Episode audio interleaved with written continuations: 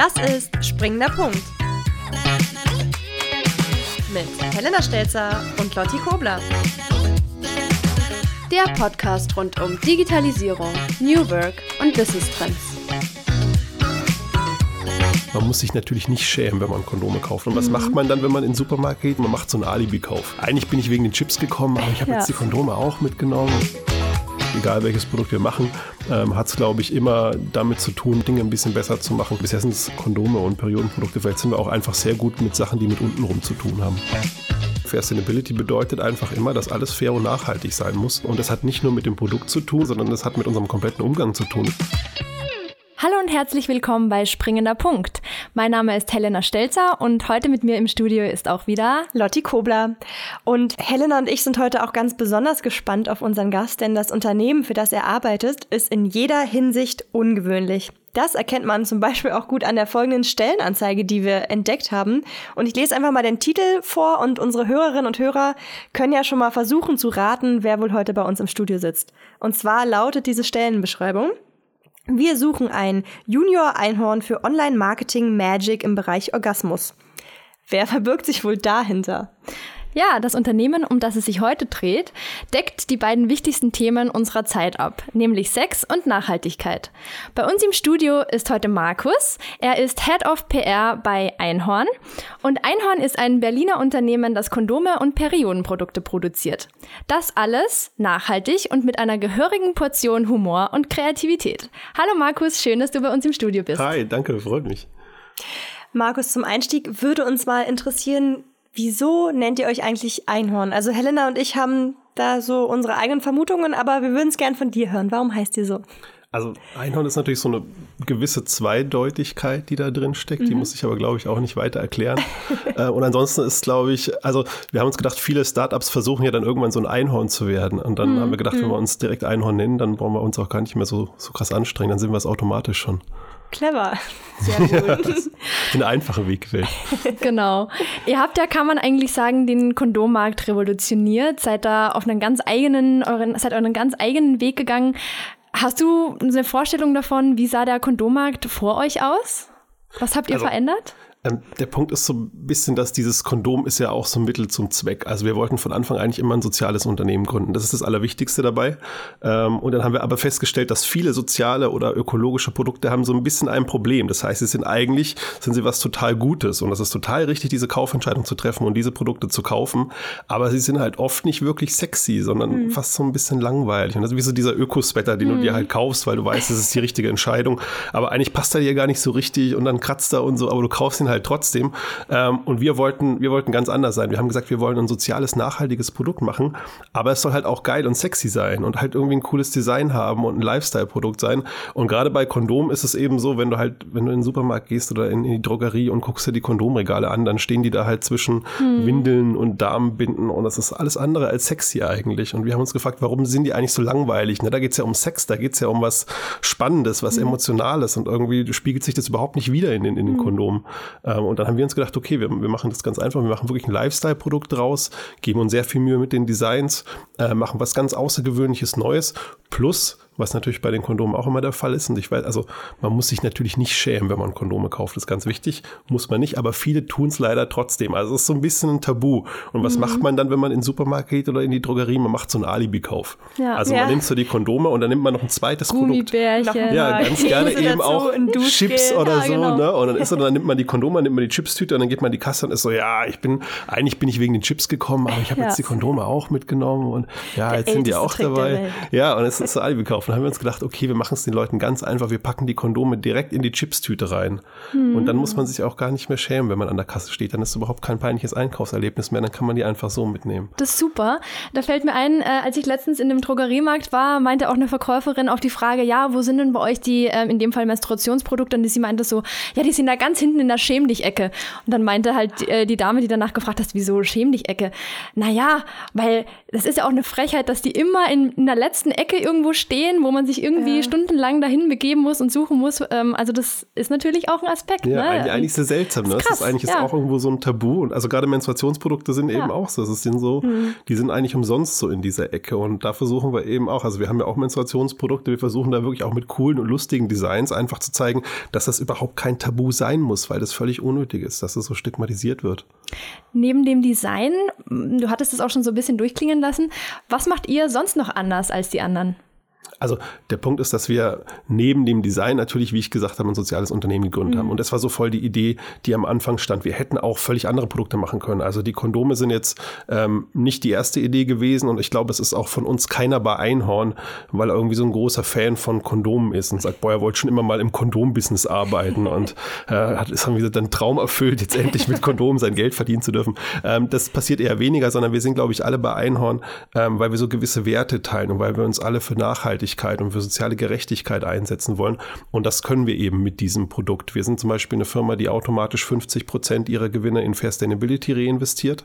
Ähm, das heißt, wir arbeiten alle für was Gutes. Wir sind natürlich ein Unternehmen, was durchaus gewinnorientiert ist, aber wir ziehen nie Gewinne raus. Wir sind beispielsweise auch ein Purpose-Unternehmen. Purpose-Unternehmen bedeutet, ähm, dass die Firma sozusagen sich selbst gehört. Da werden nie Gewinne rausgezogen. Also ist jetzt nicht so, dass einer unserer Gründer sich dann irgendwie am Ende des Jahres 100.000 Euro nimmt, einen Porsche kauft. Mhm. Das passiert bei uns einfach nicht, sondern es bleibt immer alles im Unternehmen und dann können wir eben neue Projekte damit anschieben und können eben Dinge im Unternehmen machen. Ähm, und das ist uns super wichtig, weil wir dadurch einfach so eine Mission verfolgen können und die Produkte sind im Endeffekt Mittel zum Zweck, um diese Mission mhm. voranzutreiben, zu mehr Nachhaltigkeit ähm, und zu wirklich einem sozialeren und gerechteren Produkt. Mhm. Eure beiden Gründer sind ja auch zwei ganz schildernde Persönlichkeiten. Und da frage ich mich auch so ein bisschen, was meinst du, wie lange könnt ihr diesen Hype um euch auch so aufrechterhalten? Zum einen glaube ich nicht, dass es an den Gründern liegt. Also natürlich sind irgendwie Waldemar und Philipp sind zwei sehr coole Personen, die ähm, wirklich dieses Unternehmen auch natürlich immer so, so mitgeshaped haben und dann natürlich auch die ganzen Ideen reingebracht haben. Aber wir haben mittlerweile die ganz coole Situation bei Einhorn, dass wir sehr viele Personen haben, die sehr viele verrückte Sachen machen und das wirklich so ein bisschen Selbstläufer geworden ist. Ähm, und ich glaube, dass wir mittlerweile eine Firma haben, die auch so immer weiterläuft und die auch mhm. immer weiter neue Sachen produziert. Ähm, und ich weiß auch gar nicht, ob das so ein Hype ist. Also es gab ja mal so einen Einhorn-Hype, den haben wir eigentlich gar gar nicht so gerne gesehen, äh, weil wir sind auch nicht so, wir sind nicht rosa und wir sind nicht Glitzer und das ist irgendwie, sind irgendwie ganz anders.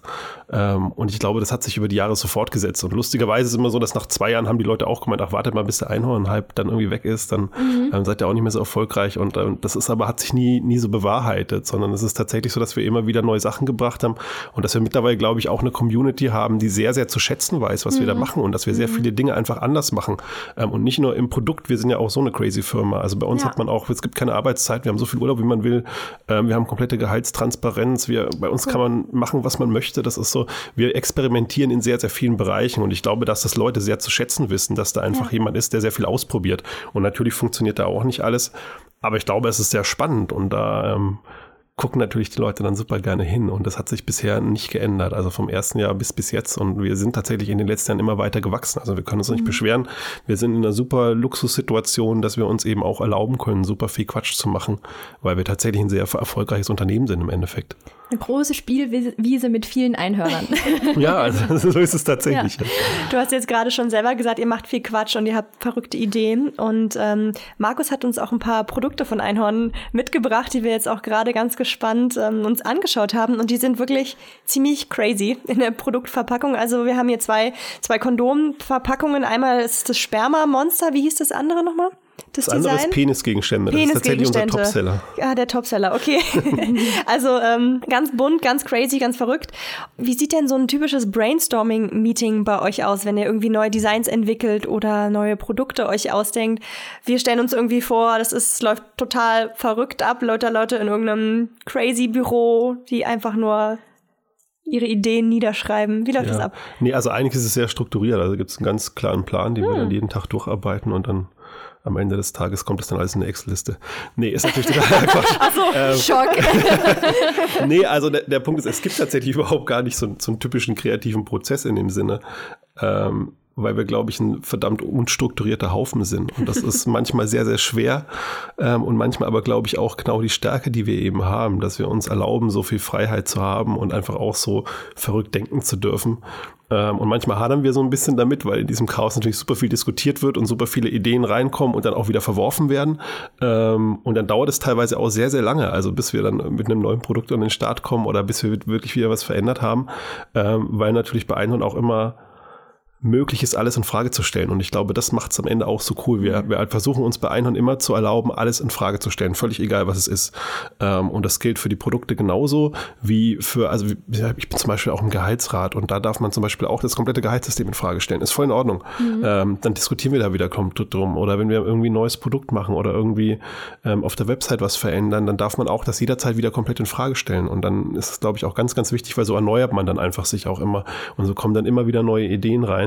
Ähm, und das ist, glaube ich, so ein bisschen der Zauber, den wir haben. Aber wir haben tatsächlich keinen kreativen Prozess in dem Sinne, von dem ich jetzt sagen könnte, so und so funktioniert's oder da kann man sich ein Beispiel dran nehmen. Das, das gibt's einfach nicht. Ich glaube, das liegt mehr an den Leuten, die einfach in der, in der Firma sind und sich trauen, crazy Sachen zu machen. Und ich glaube, die Basis von dem allen ist, dass bei uns so jeder macht, wofür er eine Passion hat. Also ich glaube, wir zwängen Leute nicht in eine bestimmte Rolle. Und das ist sehr, sehr wertvoll, weil man bei uns tatsächlich auch keine Rollenbeschreibung bekommt. Also wir haben auch keine Stellenbeschreibung in dem Sinne, die existieren nicht, ähm, sondern man halt, kriegt so einen gewissen Bereich. Also bei mir ist es jetzt wie zum Beispiel PR oder Marketing hängt so bei mir dran. Aber wir haben in dem Sinne auch gar keinen Marketingbereich. Der existiert eigentlich gar nicht, weil das bei uns nicht so scharf getrennt ist. Und jeder kann so ein bisschen die Rollen übernehmen, die man möchte. Und dann kann man halt zum Beispiel, wenn man Marketing macht, auch Teil des Gehaltsrats sein oder man kann sich mit Nachhaltigkeit beschäftigen oder kann wieder was völlig Neues für sich finden, weil wir glauben, dass wenn jemand wirklich eine Passion für irgendetwas hat, dann wird er darin auch wirklich gut sein. Ähm, und das ist, glaube ich, so die Basis von allem. Und so, so funktioniert es dann auch bei uns. Und dann wird einfach super viel diskutiert, super viel geredet, immer wieder gequatscht und dann irgendwann wird es dann auch gut. Wenn man ganz viel äh, Quatsch macht und diskutiert und wahrscheinlich auch Tabus bricht, ähm, muss man wahrscheinlich auch immer wieder mal so Grenzen für sich ausloten. Gibt es für euch Themen, Bereiche, wo ihr sagt, okay, das da wollen wir nicht ran, das ist für uns eine, eine Grenze? Oder habt ihr da auch Angst vielleicht, dass es mal kippt? Also es gibt so, wir haben früher haben wir mal gesagt, wir machen nur Sachen, die uns selber Spaß machen. Und da schränkt man sich schon ganz schön ein, weil also es gibt natürlich super viele Sachen, die keinen Spaß machen. Ähm, aber natürlich gibt es irgendwo Grenzen, aber es ist in der Regel so, dass wir die nicht klar formulieren, sondern die werden durch unsere Werte einfach bestimmt. Also das ist mhm. ja so, mhm. dass wir sagen, Fair Sustainability bedeutet einfach immer, dass alles fair und nachhaltig sein muss. Ähm, und das hat nicht nur mit dem Produkt zu tun und nicht nur mit der Lieferkette, sondern das hat mit unserem kompletten Umgang zu tun. Das heißt, wie mhm. gehen wir mit unseren Mitarbeitern um, wie gehen wir mit unseren Kunden um, unseren Partnern. Ähm, und das hat immer fair und nachhaltig zu sein. Und wenn man sich immer das vor Augen führt und sich immer fragt, okay, ist das, was ich gerade mache, tatsächlich fair und nachhaltig, ähm, dann ist man eigentlich schon auf einem ganz guten Weg. Und ansonsten hat es wirklich sehr, sehr viel mit Spaß zu tun. Also wir versuchen tatsächlich immer aus allem irgendwas Lustiges zu machen. Mhm. Äh, und das ist natürlich auch so cool. Also beispielsweise, es gibt natürlich auch immer so Aufgaben, auf die hat gar keiner Bock. Ähm, und bei uns ist es immer so Telefondienst zum Beispiel. Das klingt total billig, aber wir sind tatsächlich, wir sind ein typisches Kreuzberg-Hinterhof-Startup und wir haben eine Telefonnummer. Und da ruft jeder an. Also es gibt nicht irgendwie, du kannst dich nicht ins Marketing durchstellen lassen oder zu den Designies oder in die Logistik, sondern es ist eine Telefonnummer. Und wenn dieses Telefon klingelt, weiß natürlich nie mehr jemand, für wen ist es. Mhm. Also was ist die Konsequenz? Alle gucken in die Luft und sind so, oh ja, also für mich ist bestimmt nicht. Und dann geht da nie irgendjemand dran. ähm, und das ist so ein bisschen problematisch. Und dann haben wir uns, also ganz am Anfang haben wir uns überlegt, okay, jetzt müssen wir einfach aus dieser ätzenden Aufgabe, die ja anscheinend überhaupt niemand übernehmen möchte, niemand möchte an dieses Telefon gehen, müssen wir irgendwas Lustiges machen. Und dann haben wir uns überlegt, wir machen so eine Art Wettbewerb und man darf gar nicht mehr mit seinem Namen rangehen und auch nicht mit der Firma. Also nicht, hallo, hier ist Markus von Einhorn. Ach, sehr geil. Ähm, und so darf man nicht, sondern man muss mit einem Flachwitz rangehen. Man muss immer direkt einen Witz erzählen. Also zum Beispiel hier, was ist weiß und, und stört beim Essen? Eine Lawine. Und dann, ist, und dann erzählt man den Witz am Telefon und das ist ganz, ganz praktisch, weil super viele auch direkt wieder auflegen. Dann muss man gar nicht telefonieren. Also das ist dann auch ganz gut. Und manche rufen dann aber wieder an. Da muss man wieder einen neuen Witz erzählen. Und es war aber, war aber dann sehr lustig, weil die Leute sehr gut reagiert haben und man sich immer wieder neue Witze ausgedacht hat. Und es ging sogar so weit, dass dann Leute angefangen haben anzurufen. Die hatten überhaupt kein Problem und wollten gar nichts wissen. Die wollten nur gucken, was der Witz des Tages ist. Das war dann auch wieder schwierig, weil man dann sehr viele Anrufe bekommen hat. Aber das ist so diese Grundidee, glaube ich, die Einhorn verkörpert, dass man so aus, aus allem immer was Lustiges machen kann. Und, das ist wirklich cool. Da rufen äh, Kunden und Geschäftspartner und alle möglichen Leute an. Ja, weiß ja vorher nicht, wer am Telefon ist. Also da muss man dann Spätestens durch. Spätestens dann weißt du auch, mit wem du was zu tun haben willst ja. und mit wem nicht, äh, wer den gleichen Humor hat. Ganz guter ja. Selektionsmechanismus auf jeden Fall. Das Thema Nachhaltigkeit klang jetzt die ganze Zeit schon mal so ein bisschen durch und da würden wir jetzt gerne nochmal noch mal näher drauf eingehen. Und zwar, du hast es auch schon zwischendurch gesagt, das Prinzip der sogenannten Fair Sustainability, also ein Mix aus fair und sustainable, also fair und nachhaltig. Und ich glaube, das habt ihr bei Einhorn sogar, also ihr habt den Begriff, Begriff auf jeden Fall geprägt und glaube ich auch selber erfunden sage ich mal, und er ist einer eurer zentralen Unternehmenswerte. Und vielleicht kannst du uns noch mal ein bisschen näher beschreiben, was das eigentlich, was ist eigentlich genau Fair Sustainability? Genau, richtig. Also Fair Sustainability ist eine Wortneuschöpfung, ähm, eben aus Fair und Sustainability und ist auch gleichzeitig eins unserer drei Grundwerte. Gibt bei Einhorn drei Grundwerte. Ähm, das ist Fuck, Fair Sustainable und Unicornique. Also Fuck ist nicht ähm, Fuck in dem Sinne, sondern FUG, also Fight and Hack. Heißt, dass man sich immer auch streiten darf und hinterher drückt man sich, dann ist alles wieder okay. Ähm, weil wir eigentlich denken, dass Streit was Gutes ist. Also mhm. das ist nicht, Streit ist nicht negativ, sondern daraus kann ja super viel Innovatives entstehen. Wichtig ist aber halt, dass es nicht ums eigene Ego geht, sondern es geht immer darum, darum, um die Sache zu streiten und dann hinterher drückt man sich das alles wieder okay. Das ist unser erster Grund. Der dritte ist Unicornique, das habe ich vorhin auch schon so ein bisschen erzählt. Das ist diese Einzigartigkeit, mhm. die wir eigentlich versuchen überall reinzubringen. Ähm, also wirklich Dinge nicht irgendwo zu kopieren oder immer wieder das Gleiche zu machen, sondern wirklich Produkte zu schaffen und auch irgendwie eine Firma zu schaffen, die komplett einzigartig in, in ihrem Sinne ist. Und Sustainability ist wahrscheinlich sogar von der Basis her unser wichtigster Grundwert, weil er wirklich verkörpert, wer wir sind. Also das sind die Werte, für die wir einstehen. Ähm, und das heißt also zum einen einen fairen Umgang, natürlich in der Lieferkette mit den Arbeitern, die auf der Plantage anfangen. Also das ist schon sehr, sehr früh in der Lieferkette gehen wir da schon rein und sagen, da muss schon der faire Umgang beginnen. Ähm, und dann wirklich der komplette nachhaltige Prozess. Das heißt irgendwie auf der Plantage über die Kondomproduktion bis zum Verschiffen, bis dann irgendwie die Kondome bei uns sind und hier verkauft werden mit den Partnern, ähm, die wir eben auch für richtig halten. Bedeutet aber auch Fair Sustainability, dass wir eben auch auf diese Art und Weise mit allen anderen umgehen, Mitarbeiter, Partnern, die bei uns hier in Deutschland sitzen. Also das ist wirklich so ein, ich würde sagen, das ist ein Mindset, das wir einfach verkörpern, dass wir auf alles versuchen anzuwenden, was wir bei Einhorn irgendwie machen. Ähm, und das ist viel, viel mehr als nur Nachhaltigkeit im Sinne von Umweltschutz, sondern es ist wirklich so ein kompletter Umgang, den wir versuchen zu leben. So, ich würde sogar fast sagen, das ist so eine komplette neue Art des Wirtschaftens, die wir da irgendwie ansetzen. Stichwort Produktionskette. Mich würde noch interessieren, wenn man sich jetzt so den Prozess durchdenkt unter dem Stichwort von der Palme zum Pimmel, wie läuft denn quasi oder welchen Prozess durchläuft ein Kondom von der Herstellung bis dann quasi tatsächlich dann zum Höhepunkt? ähm, ähm, was würde quasi ein Einhornkondom über seine Reise erzählen? Also es hat tatsächlich einen sehr, sehr langen Weg. Ähm, und es ist natürlich, also ein Kondom an sich ist ja ein Gebrauchsgegenstand. Das ist ja ein Wegwerfprodukt und dementsprechend ist es erstmal ja nicht besonders gut. Also das ist ja was Dinge, die du einmal verwendest und dann wegwirfst, äh, ist erstmal nicht besonders geil. Aber es hat natürlich einen gewissen Sinn und einen Zweck. Also Kondome verwendet man ja, weil die sinnvoll sind. Ähm, und gerade weil es ein Wegwerfprodukt ist, haben wir damals gesagt, wir gehen genau da rein, weil wenn du nämlich Wegwerfprodukte besser machst, als sie jetzt sind, dann kannst du einen unheimlichen Impact haben. Ähm, also das heißt, du kannst sehr, sehr viel verändern. Und tatsächlich ist der Kautschukanbau eine relativ abgefuckte Sache auf der Welt. Also das ist, funktioniert super super viele Monokulturen, ähm, ist schlecht für die Böden und genau da kann man eben reingehen und kann direkt in der Lieferkette schon anfangen zu arbeiten. Und wir haben ein relativ großes Fair Sustainability Team, also das sind mittlerweile vier bis fünf Leute, die auch wirklich vor Ort sind in Thailand, in Malaysia, sich auf die Plantage wirklich stellen, dort Projekte mit anstoßen, für Biodiversität sich einsetzen, wirklich aber auch die Arbeiter kennenlernen, ähm, dort wirklich auch die Realitäten kennenlernen, die dort herrschen. Also weil es ist ja nicht so, dass man dann da hinkommt und dann weiß man alles schon und kann erklären, wie es funktioniert. Ganz im Gegenteil, das ist genau die falsche Sache, ähm, sondern man muss da hingehen, muss wirklich mit den Experten, die ja vor Ort sind, sprechen und muss wirklich mal die Realitäten kennenlernen, um zu wissen, welche Einflussfaktoren es überhaupt auf so ein Kondom gibt, bis mhm. es dann tatsächlich da ist. Und das beginnt eben an der Plantage mit dem Kautschukanbau, mit dem Kautschukszapfen ähm, über die Kondomproduktion in der Fabrik. Dann wird das Ganze verschifft nach Deutschland und wir verpacken das dann und dann geht's raus an die Kunden. Ähm, aber das sind wirklich sehr, sehr viele Player einfach in der kompletten Lieferkette. Mhm. Und wir haben eben gesagt, wir kaufen kaufen nicht einfach nur ein Zertifikat oder ein Siegel, ähm, sondern wir gehen einfach ganz, ganz tief selbst in die Lieferkette rein und wollen wirklich auch Leu mit den Leuten auf der Plantage schon direkt zusammenarbeiten. Ähm, ist zum Beispiel auch so, dass die Arbeiter auf der Plantage von uns 15 Prozent mehr Lohn bekommen als normal, ähm, was wir eben auch nicht ähm, über die Schiene regeln, dass wir sagen, wir kaufen einfach das Produkt teurer ein und dann ist es ein Fairtrade-Produkt, sondern wir zahlen das wirklich direkt an die Arbeiter aus, damit die direkt was haben. Ähm, das ist aber natürlich auch so ein monetärer Ansatz, der ist auch nicht immer gut oder mit Sicherheit auch nicht erschöpfend. Ähm, deswegen haben wir uns beispielsweise auch super viele Gedanken gemacht, wie kann man Trainings anbieten direkt auf der Plantage für diese Arbeiter, weil ein Kautschukzapfer beispielsweise, das ist kein Ausbildungsberuf in dem Sinne. Ähm, also da hast du kein Zeugnis oder sowas in der Hand und es wäre ja aber mega geil, wenn wir es schaffen würden, da irgendwo eine Ausbildung dran zu setzen und Training Learnings dran zu setzen, sodass die Menschen, die dort arbeiten, auch wirklich dann was vorweisen können und mhm. zeigen können, hier, ich habe hier eine Fähigkeit, ähm, die ich erlernt habe ne, und die auch nicht jeder kann. Und also wir waren auch selbst in Malaysia, ich habe es ausprobiert, Kautschukzapfen kann wirklich nicht jeder, also ich bin grandios gescheitert.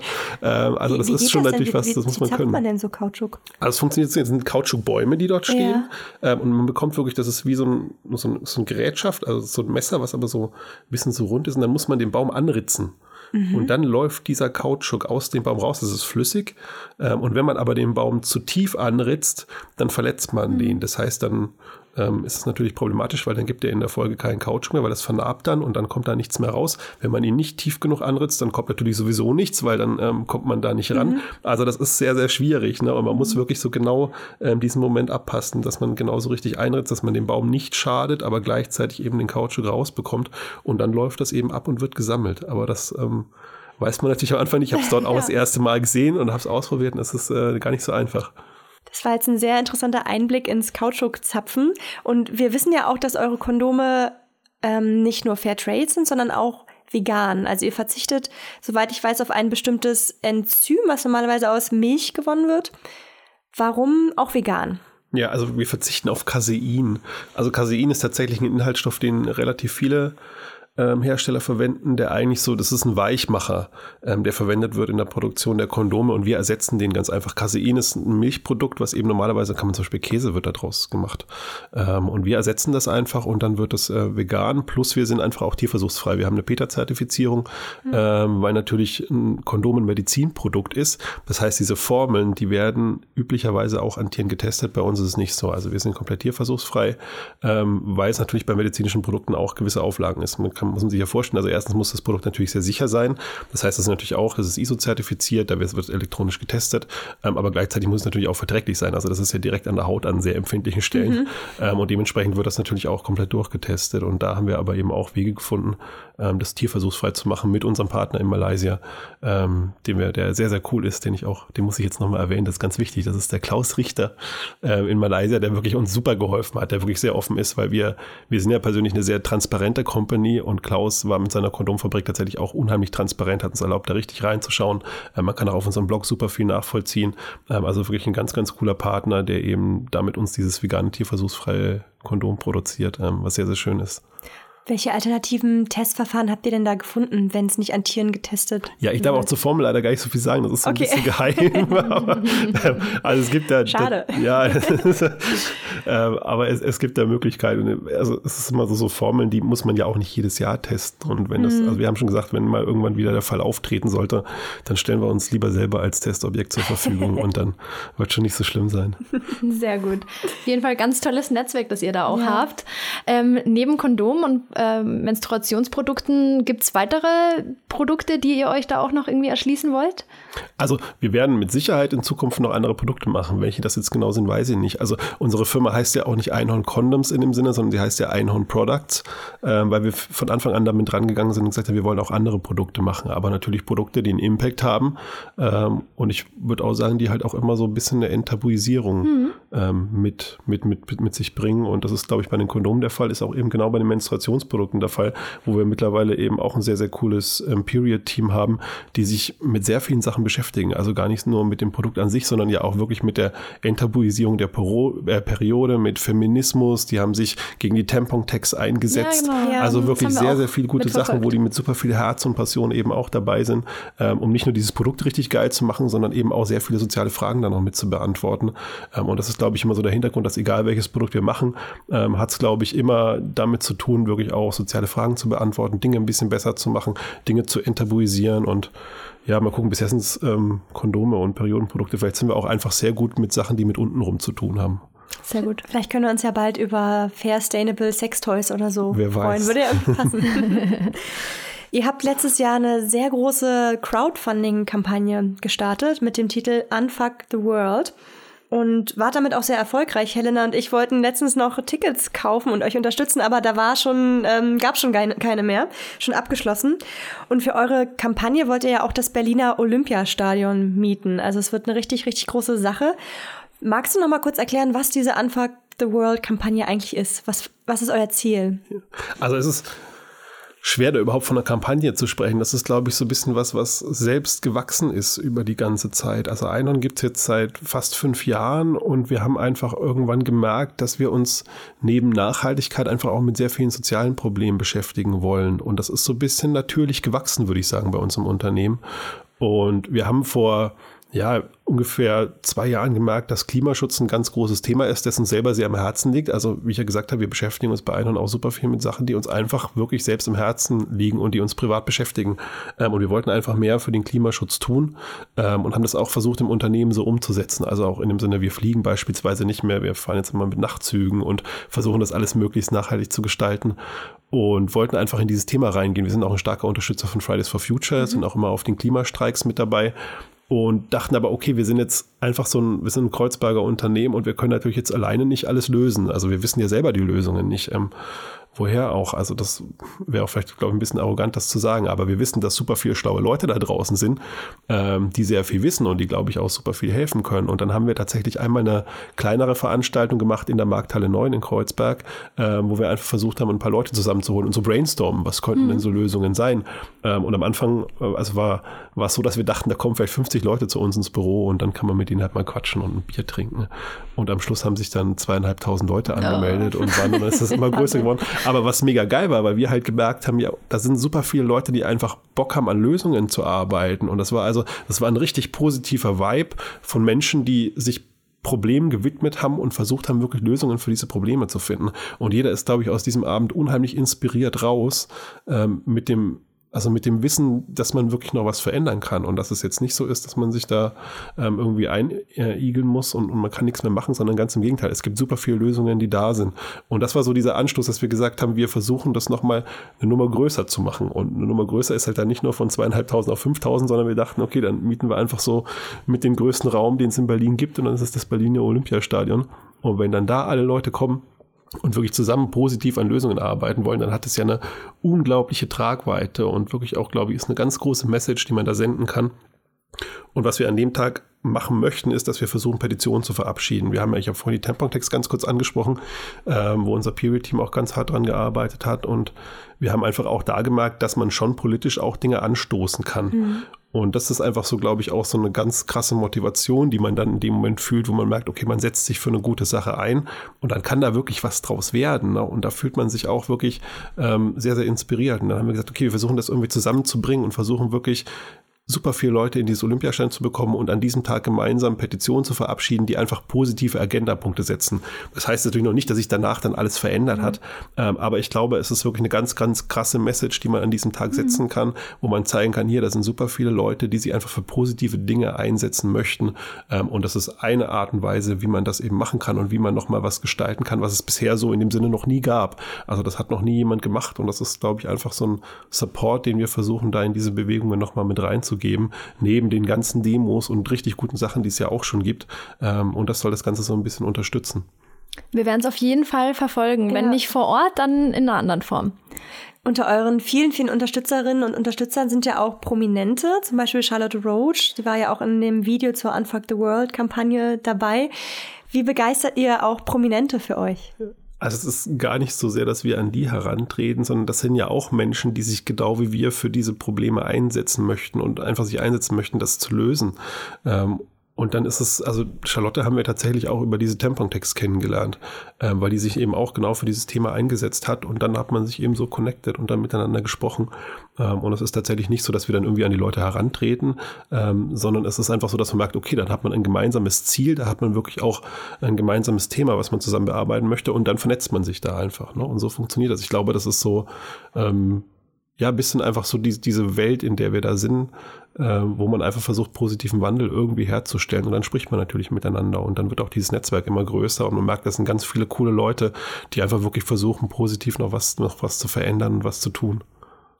Neben Kondome und Periodenprodukte zu kaufen, was gibt es noch für Möglichkeiten, um eure Mission zu unterstützen? Also man kann natürlich super viel machen. Also man, man, muss uns nicht nur kaufen, sondern man kann immer super gerne mit uns sprechen, immer bei uns reinschauen. Ähm, wir sind ein super transparentes Unternehmen. Also wir zeigen wirklich von der Lieferkette bis zu unserer Art, wie wir arbeiten, alles auf. Man kann immer mit uns quatschen und man kann natürlich einfach auch ähm, diese nachhaltige Mission mit nach außen tragen. Also wir haben, glaube ich, eine Community, ähm, die sehr, sehr engagiert ist und die auch immer allen anderen von uns erzählt und erzählt, was wir hier machen und wie man alles anders machen kann. Ähm, und es gibt mittlerweile sehr, sehr viele coole Unternehmen, ähm, gerade auch hier hier in Berlin, die man alle unterstützen kann. Und ich glaube, das ist einfach so ein, so ein Mindset und so eine neue Art des Denkens, eine neue Art des Wirtschaftens, wo man merkt, okay, da verändert sich was ähm, und es wird viel, viel sozialer und wird viel, viel nachhaltiger. Ähm, und überhaupt diese Message überhaupt rauszubringen und den Leuten davon zu erzählen, ist schon mal super, super wichtig. Mit dir zu quatschen hat auf jeden Fall ganz, ganz großen Spaß gemacht. Vielen Dank, dass du heute bei uns warst, Markus. Ja, gerne, hat mich gefreut. Und liebe Hörerinnen und Hörer, wenn ihr mehr von uns und unseren spannenden Gästen hören wollt, dann abonniert Springender Punkt doch in der Podcast Streaming-App eures Vertrauens, zum Beispiel auf Spotify oder Apple Podcast. Da könnt ihr uns zudem auch noch eine Sternebewertung hinterlassen. Das war springender Punkt, heute springender G-Punkt. Wir freuen uns aufs nächste Mal. Tschüss. Tschüss. Springender Punkt, ein Podcast der WBS-Gruppe. Bei uns finden Sie geförderte Weiterbildungen, berufsbegleitende Bildungsangebote sowie Ausbildungen und Umschulungen. Springender Punkt wird konzipiert und moderiert von Annelotte Kobler und Helena Stelzer. Produziert von Tobias Büchner. WBS Gruppe, die Experten für Bildung.